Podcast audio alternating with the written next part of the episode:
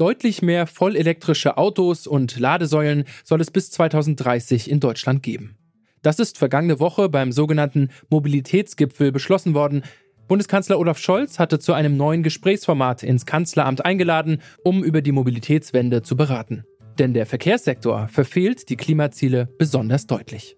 Mit am Tisch haben bei dem Gipfel vor allem Vertreterinnen der Automobilbranche gesessen und es verwundert deshalb wenig, dass es hauptsächlich um das Fortbewegungsmittel Auto ging. Aber sieht so die Mobilitätswende aus? Und warum geht sie nur so schleppend voran? Darum geht's in dieser Folge. Mein Name ist Gottfried Haufe. Schön, dass ihr dabei seid.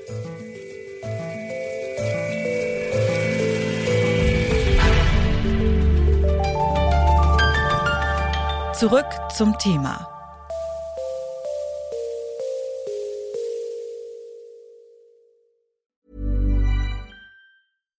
Bitte widmet eure Aufmerksamkeit unserem Werbepartner. Die Suche nach geeigneten Mitarbeitenden kann viel Zeit in Anspruch nehmen, muss sie aber nicht unbedingt, denn man kann sich helfen lassen.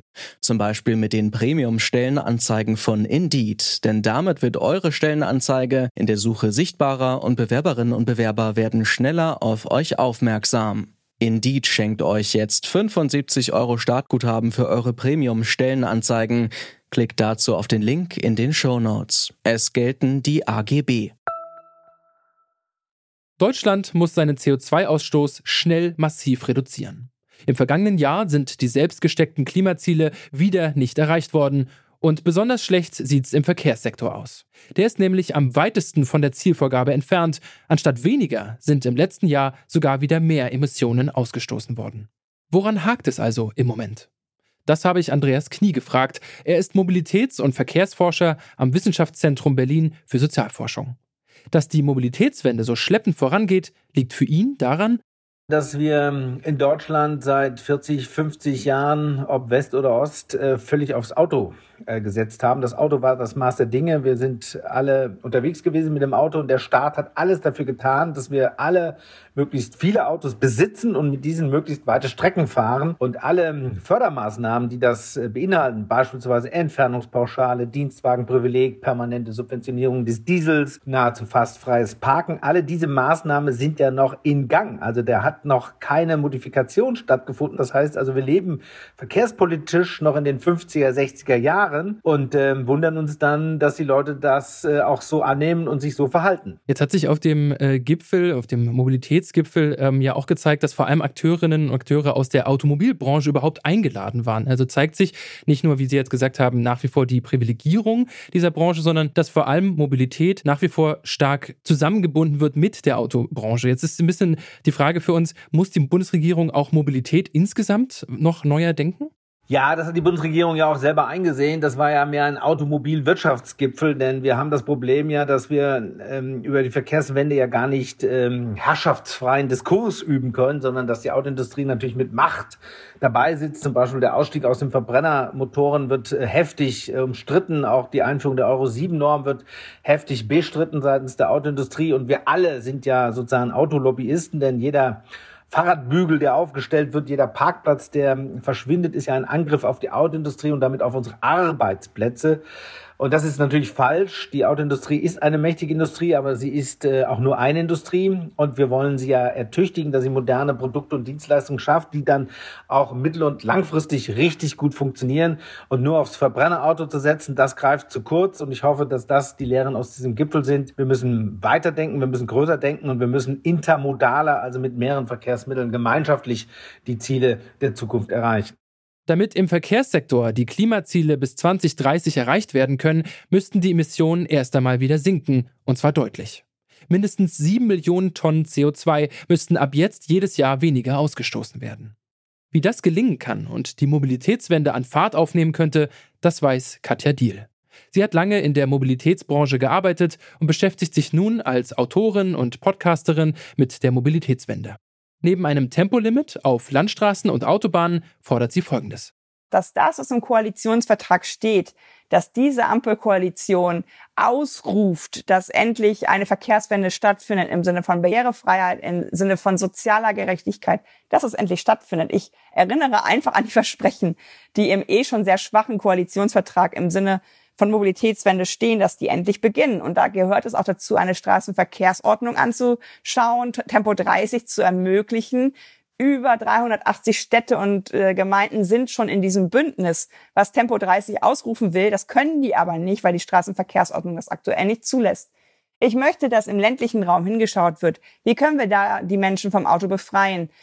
Ich lebe im ländlichen Raum, weil ich äh, immer auch bei meinen Eltern bin und ich sehe, dass da Haushalte sind mit je einem Auto pro Person im Haushalt. Und das zeigt doch, dass da auch Dinge obsolet werden können. Ich gehe da nicht an den Familien-Pkw ran, sondern an den Dritt- und Viertwagen. Da geht es um Carsharing, da geht es um auch Arbeiten im ländlichen Raum im Sinne von mobilen Arbeiten und Coworking. Da gibt es so viele coole kleine Ideen, die aber leider nicht die Macht haben von Milliardenbudgets für Werbung, wie die Autoindustrie das hat.